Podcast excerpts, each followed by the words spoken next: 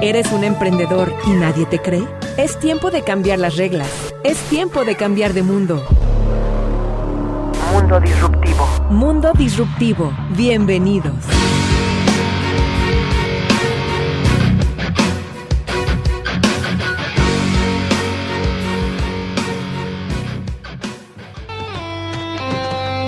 Perfecto, ya estamos al aire. Muchísimas gracias. ¿Qué tal? ¿Cómo están mis queridos amigos y amigas disruptivas?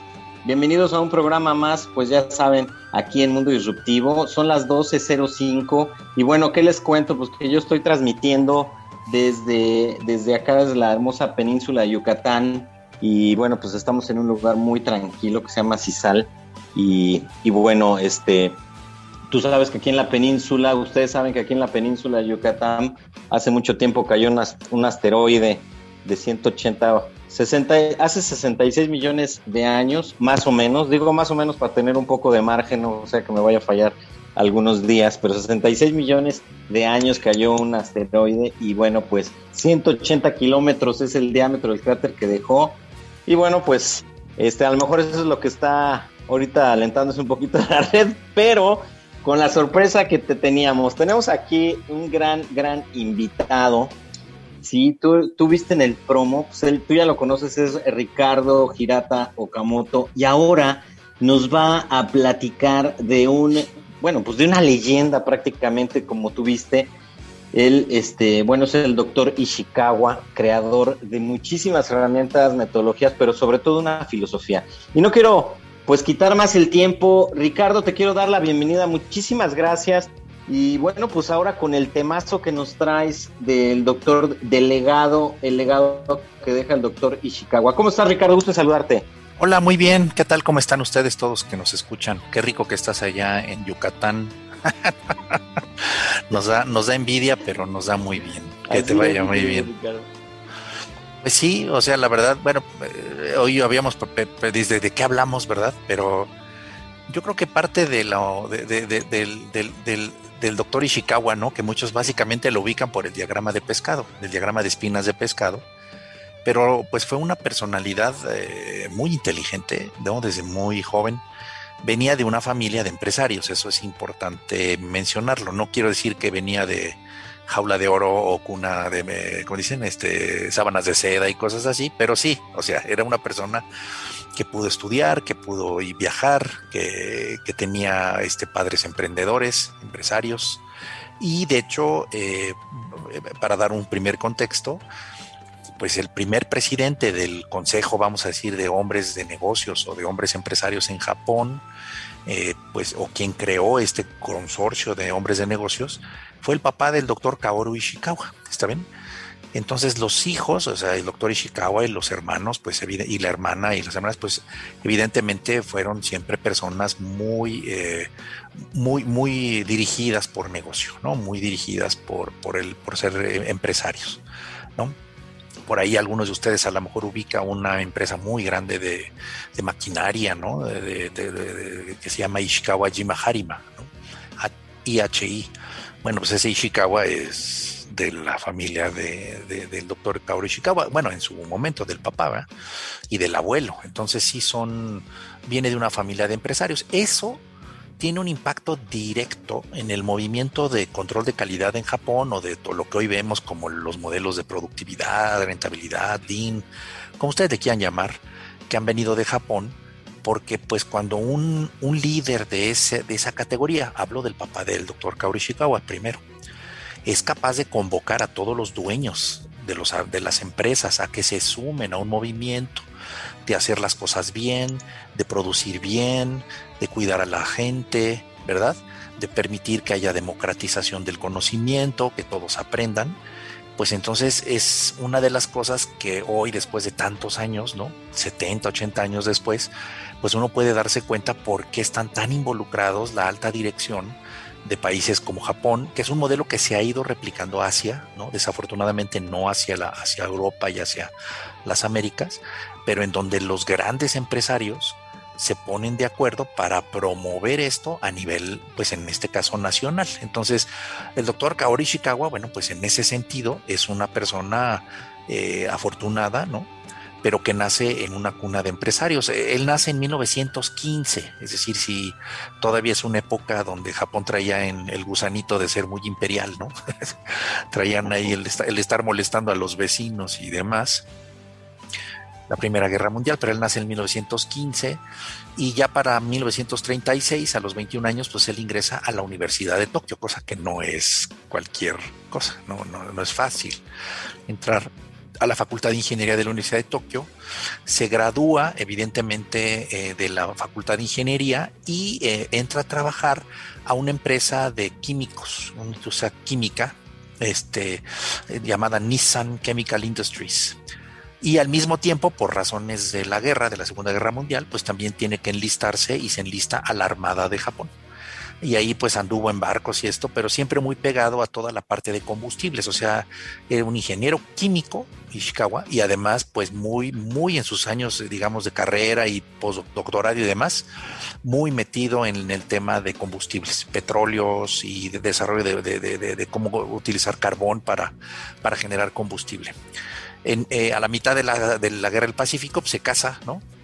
Y pues empieza ya a tener sus, sus hijos antes de que termine la Segunda Guerra Mundial. Cuando termina la guerra, en los procesos ya de reconstrucción, pues primero pues le fue bien porque no lo mataron, ¿no? Se quedó, vivió, este, dejó evidentemente ya el, el servicio de militar, ¿no? y entró formalmente a la Universidad de Tokio. O sea, el, el, gran, el primer gran legado del doctor Ishikawa es desde la Universidad de Tokio. ¿Está bien?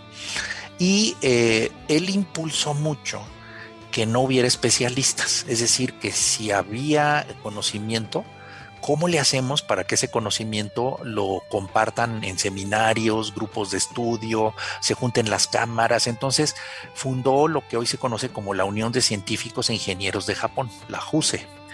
Bueno, la fundó el papá, de hecho, pero el hijo ya tuvo un, rol ahí muy importante en el sentido de estar haciendo sesiones de trabajo, ¿no? Y cuando hay hambre, digo yo, y te invitan a un webinar o te invitan a algo y te van a dar un curso de algo que no sabes, pues se llena. O sea, solo así te puedes explicar por qué ciertos cursos que se dieron a principios de los 50, a mediados de los 50, lograron vender 100 mil apuntes.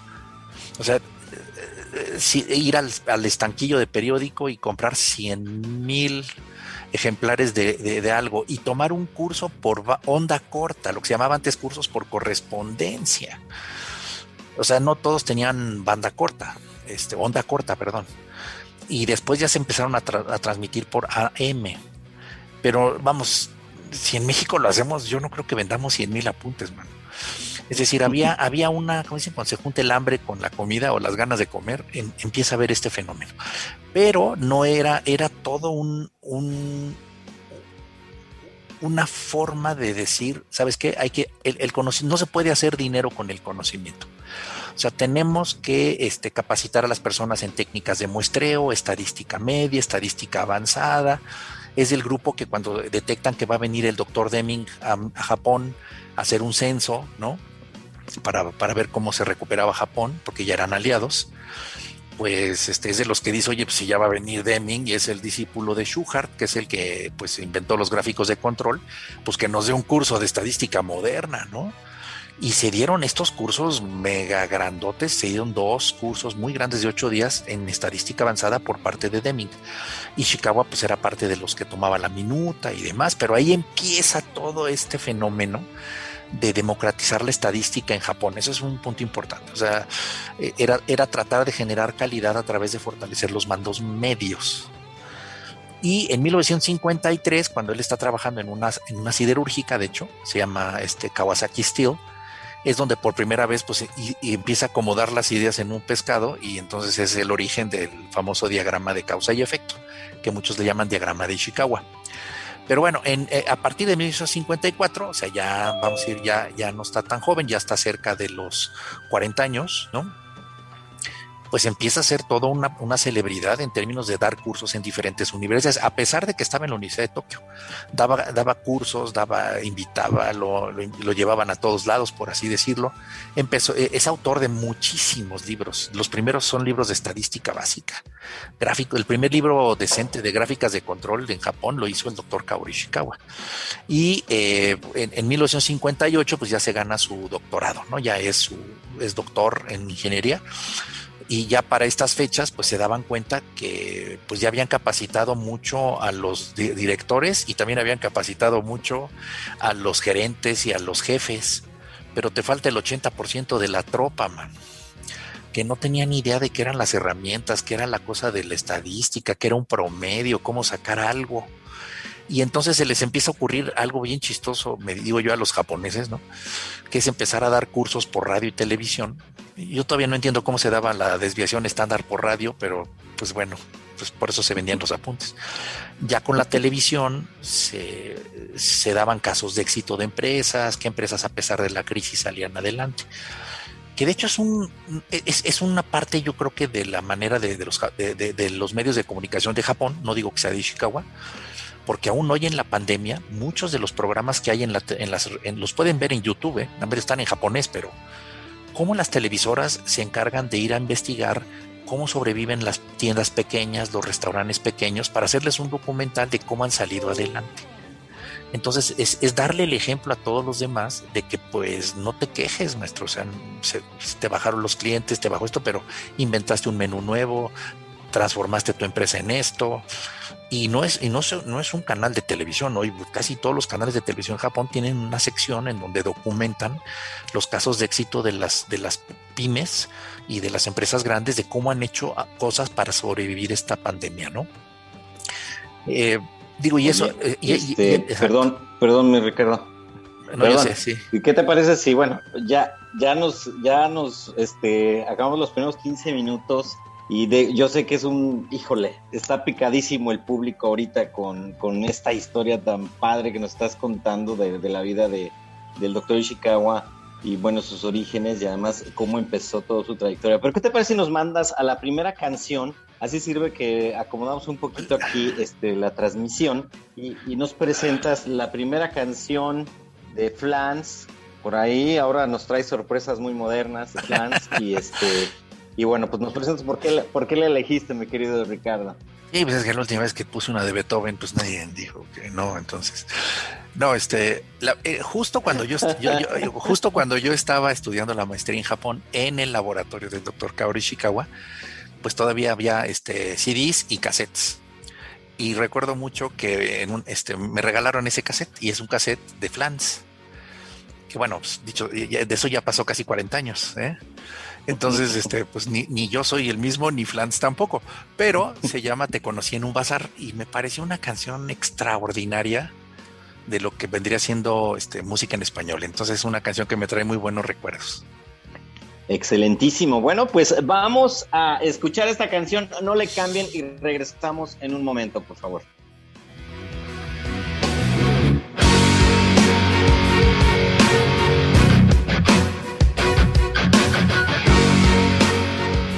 Mundo Disruptivo. Sintonízanos en Tuning Radio y escúchanos en cualquier lugar. 92.7 FM, tu estación.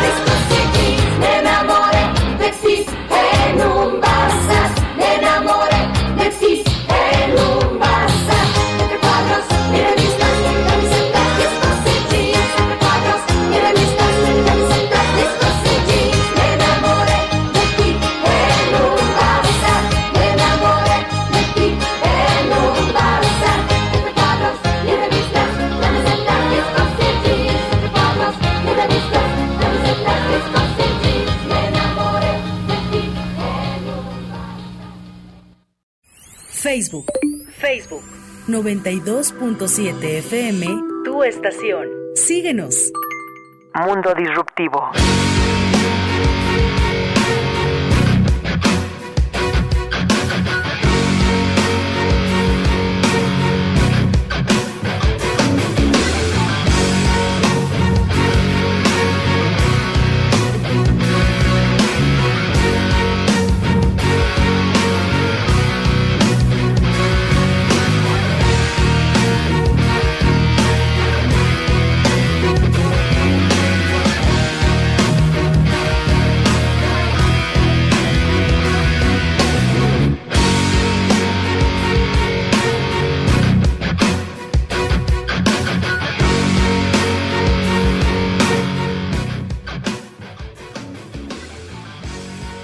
Bien, muchísimas gracias. Ya estamos al aire nuevamente. Gracias por permanecer con nosotros, amigos y amigas disruptivas.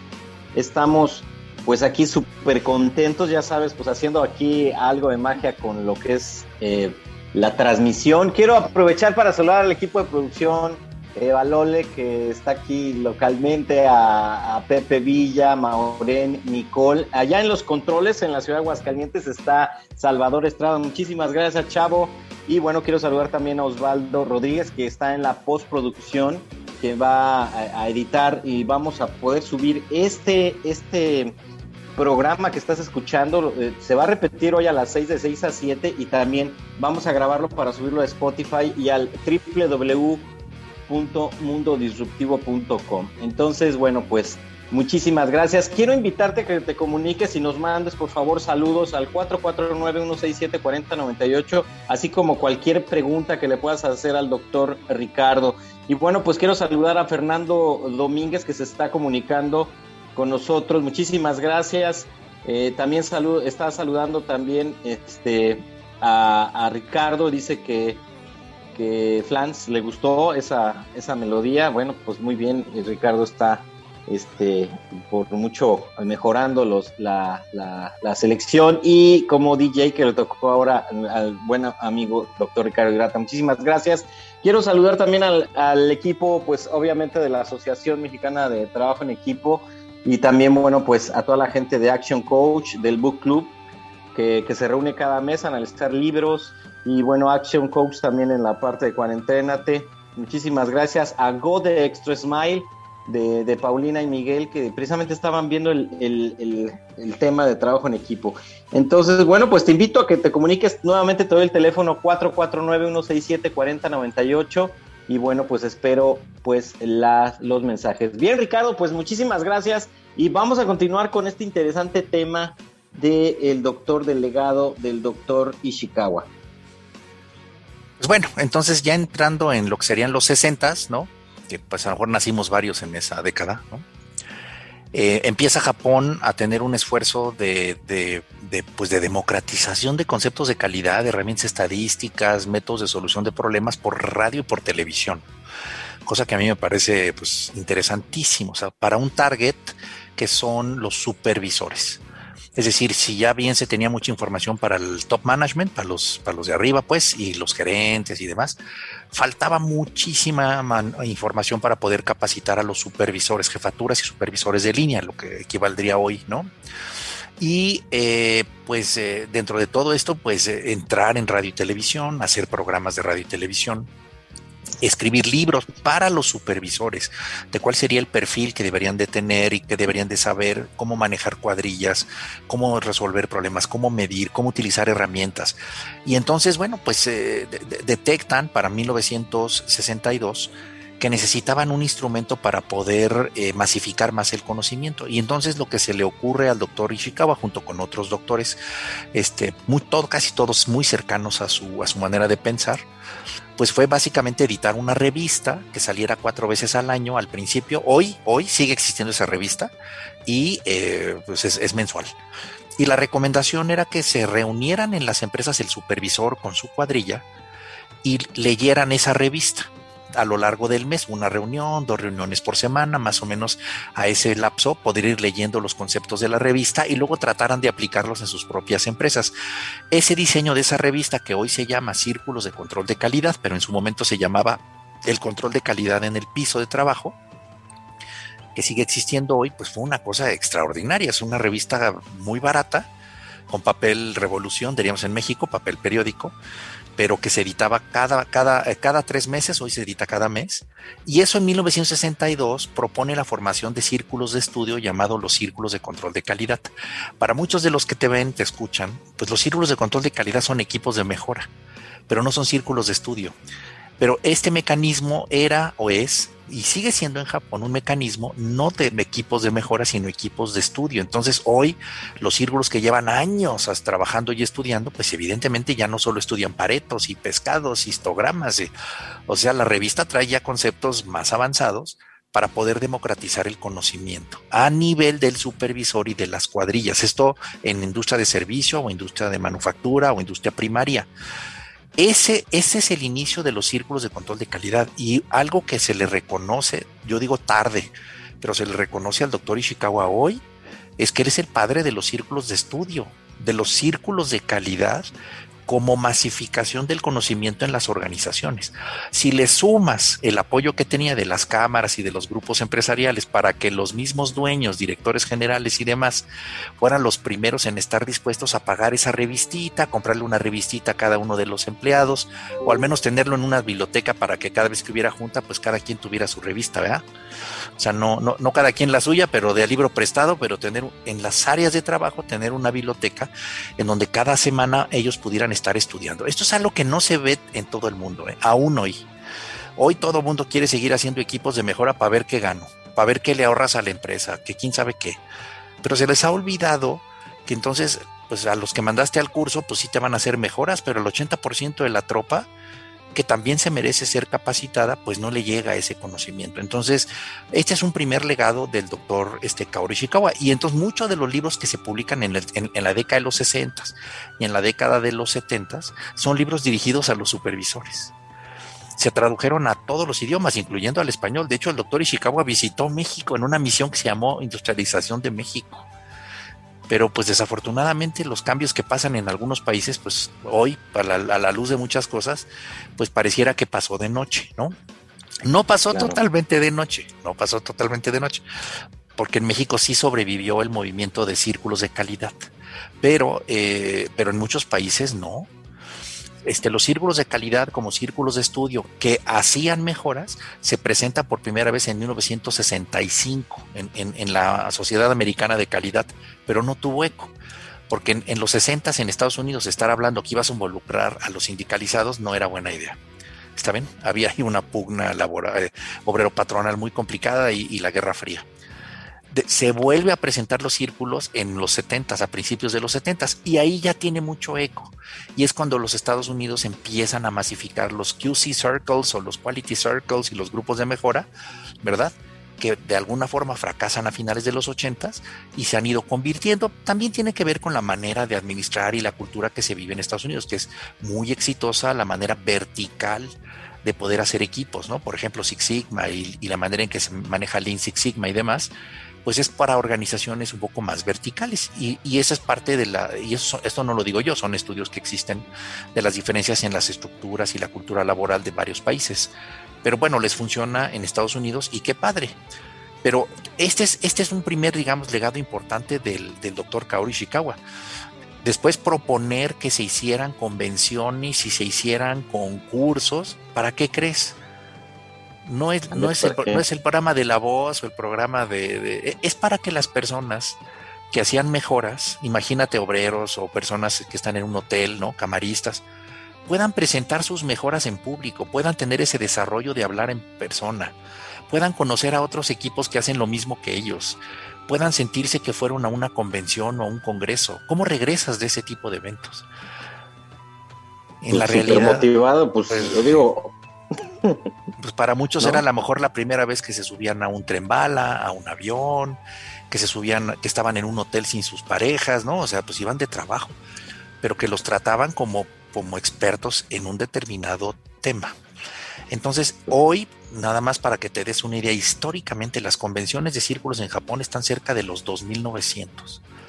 Pues es cuando ves así que dicen, se va a realizar el evento número 2900, 2890 y tantos en Kioto, tú dices, ya llevan 2.800 congresos estos paisanos, mano. ¿Está bien? Wow. Está, está, genial.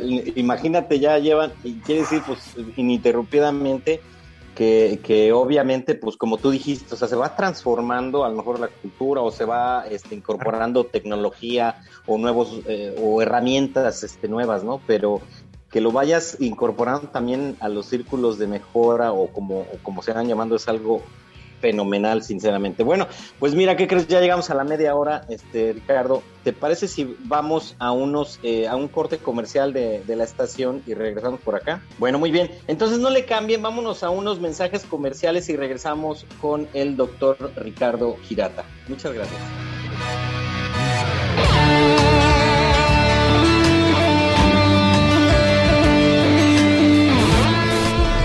¿Tienes miedo de que se enteren que eres creativo?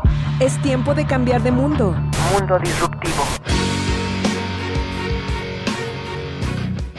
No te vayas de este mundo. ¿Oyes voces en tu mente que te dan nuevas ideas? Es tiempo de cambiar de mundo. Mundo disruptivo. Regresamos.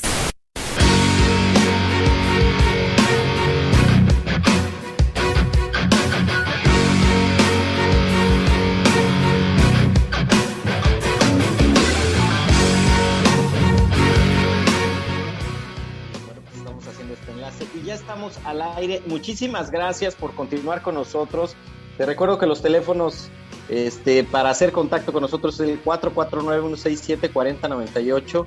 Repito, 449-167-4098. Mándanos por favor tus mensajes y las preguntas a nuestro doctor Ricardo Girata. Oye, y me llega una pregunta, dicen que si tú fuiste, de una vez te la hago, que si tú fuiste alumno del doctor Ishikawa.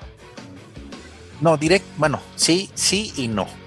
Lo que pasa es que el doctor Kaoru Ishikawa, este, su, alma mater es la Universidad de Tokio. Ahí él tuvo su primer eh, laboratorio, así se dice, su primer eh, grupo de alumnos. En ese grupo de alumnos están sus principales discípulos, entre ellos el doctor, el primero es el doctor Masumasa Maizumi, ¿no? que curiosamente pues él no era académico, él era una persona de empresa, pero que hizo la maestría, el doctorado ahí también en ingeniería química y pues era del equipo del laboratorio del doctor Ishikawa y su primer discípulo. Después está el doctor Kume, Hitoshi Kume, que a lo mejor ustedes lo ubican por, por los libros que escribió y la presencia que tuvo en los comités de ISO, ¿no? De ISO 9000, el del 176, o sea, una personalidad también el doctor Kume. Y el, eh, el doctor Kume es el que se quedó como el sucesor del laboratorio del doctor Ishikawa en la Universidad de Tokio.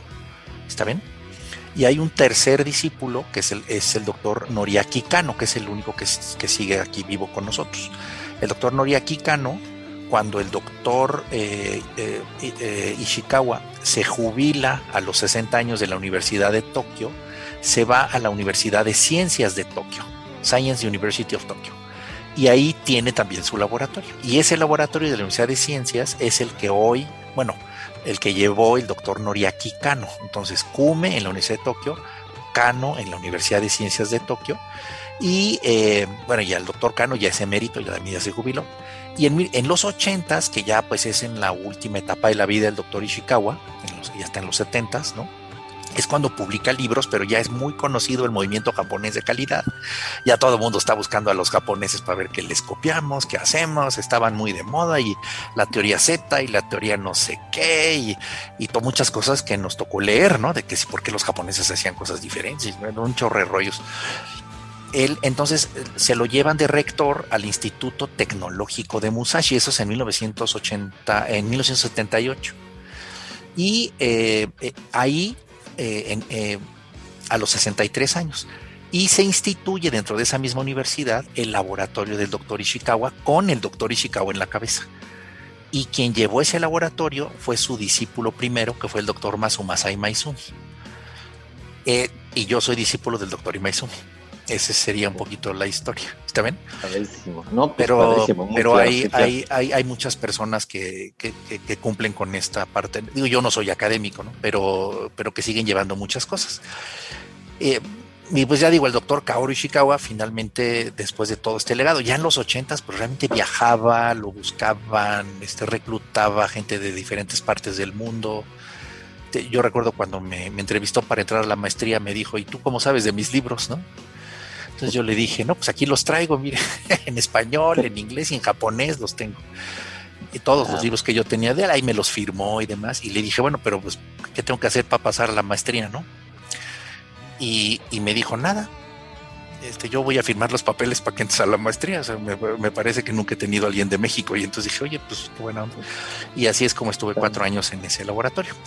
El doctor Kaori Ishikawa este, muere eh, en 1989, justo un año antes de que yo me titulara. Y entonces, pues ya mi título no salió firmado con él, pero eso no importa. La verdad es que regresamos a, regresamos a México y, bueno, pues de ahí con, muchísimas satisfacciones.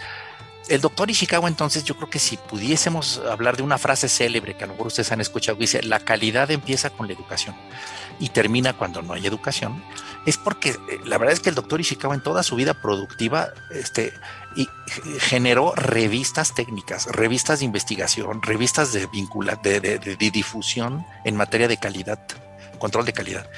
E, este, promovió que se hicieran cursos como el Black Belt, que hoy equivale, pero es un curso que existe en Japón, que se toma una semana cada, cada, cada, cada mes durante seis, siete meses. Se llama curso básico. Esos, esos cursos larguísimos los empezó a hacer él para mandos medios. Este, también este, todo lo que es concientización, se hizo, eh, promovió que se hicieran foros, convenciones, concursos de equipos de mejora y de individuos, personas que quieran presentar sus propias mejoras al público para crecimiento personal, pero también para difusión. O sea, es un gran difusor. En cuarto lugar, pues es el padre de los círculos de calidad, círculos de estudio que finalmente son círculos de mejora, pero hay convenciones, congresos, grupos, o sea, muchísimas cosas, pero, pero vamos, hay que ser justos, ¿no? El doctor Ishikawa, junto con muchos más, junto con muchos más que se fueron subiendo al barco y que supieron que era mejor estar juntos, que cada quien pensando en cómo hacía su teoría y cada quien hacía su, su escuela y cada quien trataba de hacerse rico solo, o sea, realmente cómo fortalecer todo un movimiento que hoy pues se vive en Japón. Son 60 años, se dicen fáciles, pero 60 años de los sirvos de control en Japón son muchísimos. Y, eh, premios y reconocimientos que los japoneses dan a, muchísima gente en todo el mundo, especialmente a japoneses. También se empezó a dar premios a los maestros, a los académicos, a los investigadores, a los gerentes de calidad, a muchas personas para fortalecer el movimiento de calidad. Yo, yo, yo pienso que eso es, un legado importantísimo del, del, doctor Ishikawa, que nadie sabe.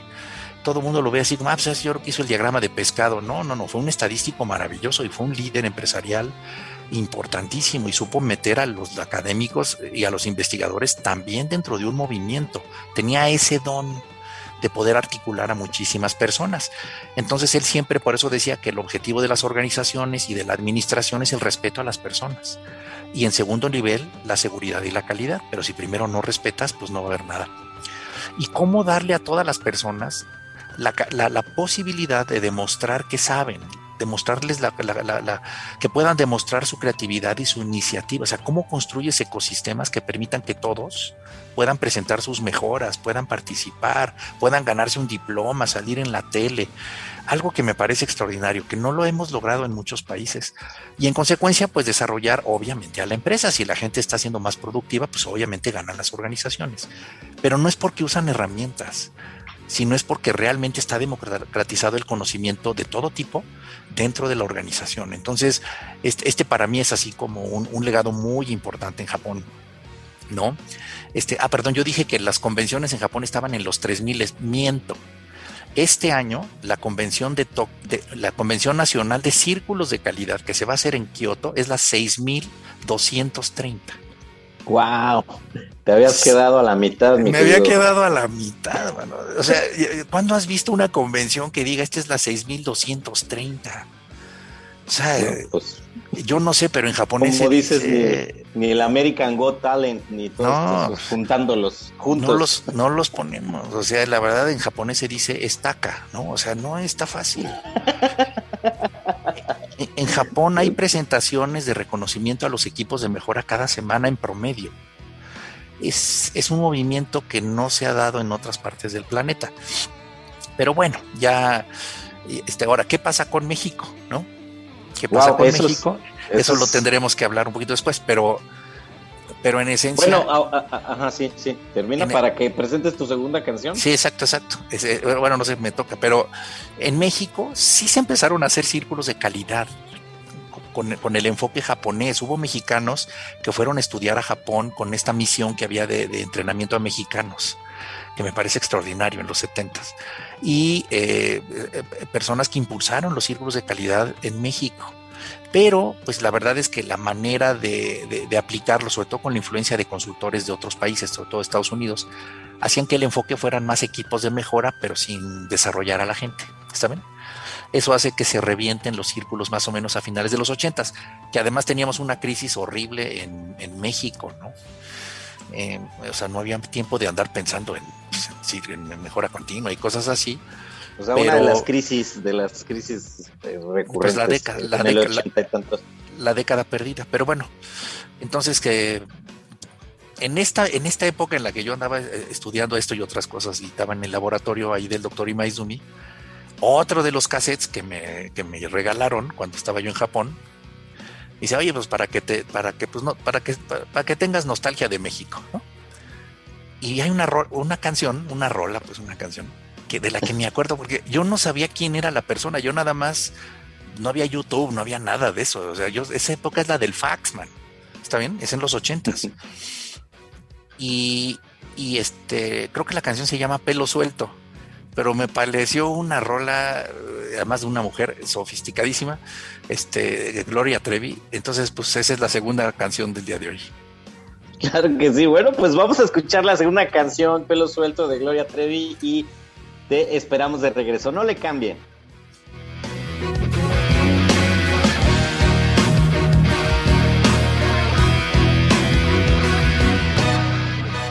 Mundo Disruptivo. Instagram. Instagram. 92.7 FM. Tu estación. Síguenos.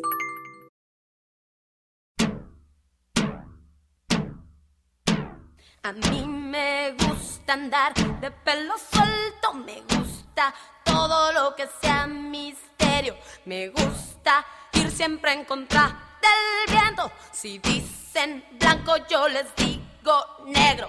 A mí me gusta andar de pelo suelto, aunque me vean siempre con enredos. Me gusta todo lo que sea sincero. Yo soy real y no tengo reverso. A mí me gusta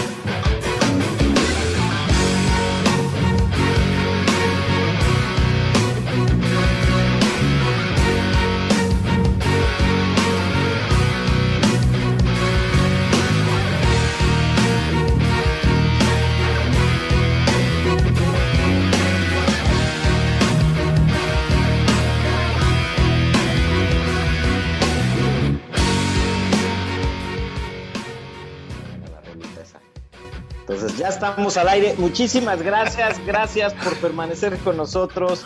Este, bueno, pues ya estamos desafortunadamente en la recta final.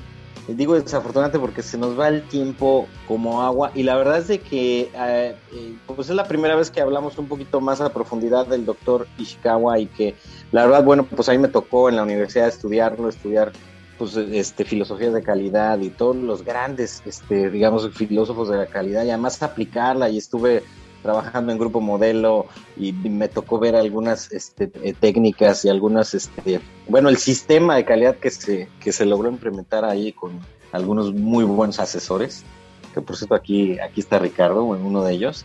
Entonces este bueno, pues súper feliz. Entonces, pues para mí es una leyenda, para mí realmente este, es una persona bien importante y ojalá podamos seguir platicando en, programas posteriores. Bien, Ricardo, bueno, pues te dejo los micrófonos.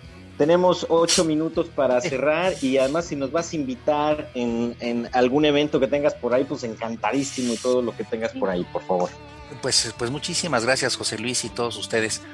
Miren, en, México ya había círculos y se nos murieron un poquito a finales de los 80 por cuestiones, digamos, del entorno, ¿no? Pero en 1989-90 un japonés viene a México y dice, oye, hay que revivir esto porque en México todavía hay algunos círculos. Y con el apoyo del gobierno japonés, de la agencia del, organismo de intercambio económico y comercial de Japón, que se llama JETRO, pues entonces eh, eh, meten un poquito de dinero para que se haga el primer concurso nacional de círculos de calidad muy poquitos los que sobrevivían en México y se hace un primer evento por allá de 1990. Yo, yo, estaba recién desempacado de Japón y me, hicieron favor de invitarme al comité técnico. Y entonces, pues eh, ya pasaron 32 años de ese primer concurso nacional de círculos de calidad. Se dice fácil, ¿eh? pero en este país, pues tener un evento que dura 32 años no es cualquier cosa. México tiene hoy el mejor evento tipo japonés, de concurso de círculos de calidad y por la naturaleza de México, de muchos otros tipos de equipos, para que concursen cada año y este se llama el Foro Nacional Concurso de Equipos de Mejora e Innovación. Entonces, esto pues está, ya la convocatoria se cierra esta semana propiamente, pero si hay alguien que esté interesado en tratar de concursar con algún equipo de mejora, pues este sería importante que se ponga en contacto con el programa, ¿está bien? O visite la página de internet de nosotros que es www.amte .org.mx, Asociación Mexicana Trabajo Equipo, amte.org.mx, pero si no, aquí en Mundo Disruptivo seguro le dan los datos. Y eh, eh, ahí, ahí, ustedes pueden ver si se pueden inscribir. Entonces, eh, en ese sentido, Japón también tiene un, un, evento, que son estos, por eso tienen 6000 en 60 años, que no son concursos, sino son solo foros de presentación regionales, nacionales, estatales, regionales y nacionales estos foros que se hacen sin, son congresos, solamente, lo voy a decir así, pero es para que las personas tengan un diploma, para que las personas puedan subir a su currículum que presentaron un paper, un caso de éxito. Además lo documentan y eso se vuelve capital intelectual para las empresas y para el país. Entonces, la Asociación Mexicana de Trabajo en Equipo tiene documentados en estos 32 años más de 1.200 o 1.300 casos de mejora. Eh, imagínense los de, 21 cuartillas, de casos de aplicación de herramientas, de métodos de 8 pasos, PDCAs, de MICS, A3. Digo, no los voy a tosigar con herramientas. Nuestro evento en México es el evento referente para Japón en el continente americano. Entonces tenemos muy buenas relaciones con el cuartel general de círculos en Japón y con la JUSE, que es la que da el premio Deming. Pero eh, estamos arrancando este año igual con un evento que se llama la convención o congreso de casos de mejora e innovación. Aquí también permitimos que los que son mandos medios que quieran presentar una mejora individual lo puedan hacer. Digo, lo hemos, eh, José Luis nos ha dado la oportunidad de hablarles de la convocatoria y todo en programas anteriores. Pues ya estamos cerrando la convocatoria a finales de junio. Todavía si alguien se quiere animar, pues todavía tiene 3, 4 días y pues vemos cómo le hacemos para que concurse. O si solo quiere presentar en la convención su caso, como si fuera un congreso, a presentar un paper de mejora, pónganse en contacto con nosotros. Todavía tenemos esta semana para inscribirlos y decirles cómo le pueden hacer para hacerlo. Ahora, si solo quieren ir como público en general, público en general, sí pueden ir a cualquiera de los dos eventos. El evento de la convención va a ser en agosto, del 16 al 20 y va a ser toda la semana, más o menos de 9 a 3 de la tarde, todos los días, todos los días. Vamos a tener pues decenas, decenas de, de- equipos, pero ahí también van a estar las eliminatorias regionales mezcladas con la convención. Entonces van a poder ver en cinco días, pues más de 40, 50, 60 proyectos, cerca de 60 proyectos de todo el país, con los mejores equipos de México. Y van a, es el mejor lugar para aprender metodologías, yo diría. ¿no? También va a haber con- con- conferencias y va a haber una serie de cosas en esa semana que se llama la Semana de la Mejora Continua de AMTE. Entonces, pues si están interesados, pues igual, o sea, comuníquense con Mundo Disruptivo o visiten nuestra página de amte.org.mx. Y en esta semana de la calidad, como se mezclan la convención congreso con las eliminatorias, los equipos que pasen a la final, esta final va a ser en noviembre del 3 al 5, pasando Día de Muertos. Tres días en Cancún, esa es la final donde van a presentar, seguramente estimamos que van a pasar a la final entre 40 y 50 equipos, de los, lo mejor del país, en diferentes metodologías, no solamente ruta de calidad, ocho pasos. Y también pueden ir. Y ese evento, pues sería padre si van hasta Cancún, ¿no? Eh, ahí para ver a los equipos. O eh, también lo vamos a hacer streaming para que vean los tres días del evento por eh, internet. Entonces, esos son los dos eventos que amablemente José Luis Quiros nos permite difundirles a ustedes. Nos encantaría que se sumen, porque de veras nada, todo el mundo, siempre estamos diciendo, ¿y, dó- ¿y qué libro me recomienda? ¿Y, y dónde Sí, puedo sí. encontrar? Y dije, "No, maestro, tenemos 32 años de documentos de reportes. Tienes la oportunidad de ver 60 equipos en agosto y 40 equipos en noviembre que no los vas a poder ver en otro país. Afortunadamente con Internet, hoy muchísima gente que está en Sudamérica, Centroamérica y en Estados Unidos nos ve en casa del herrero, cuchara de palo, mano.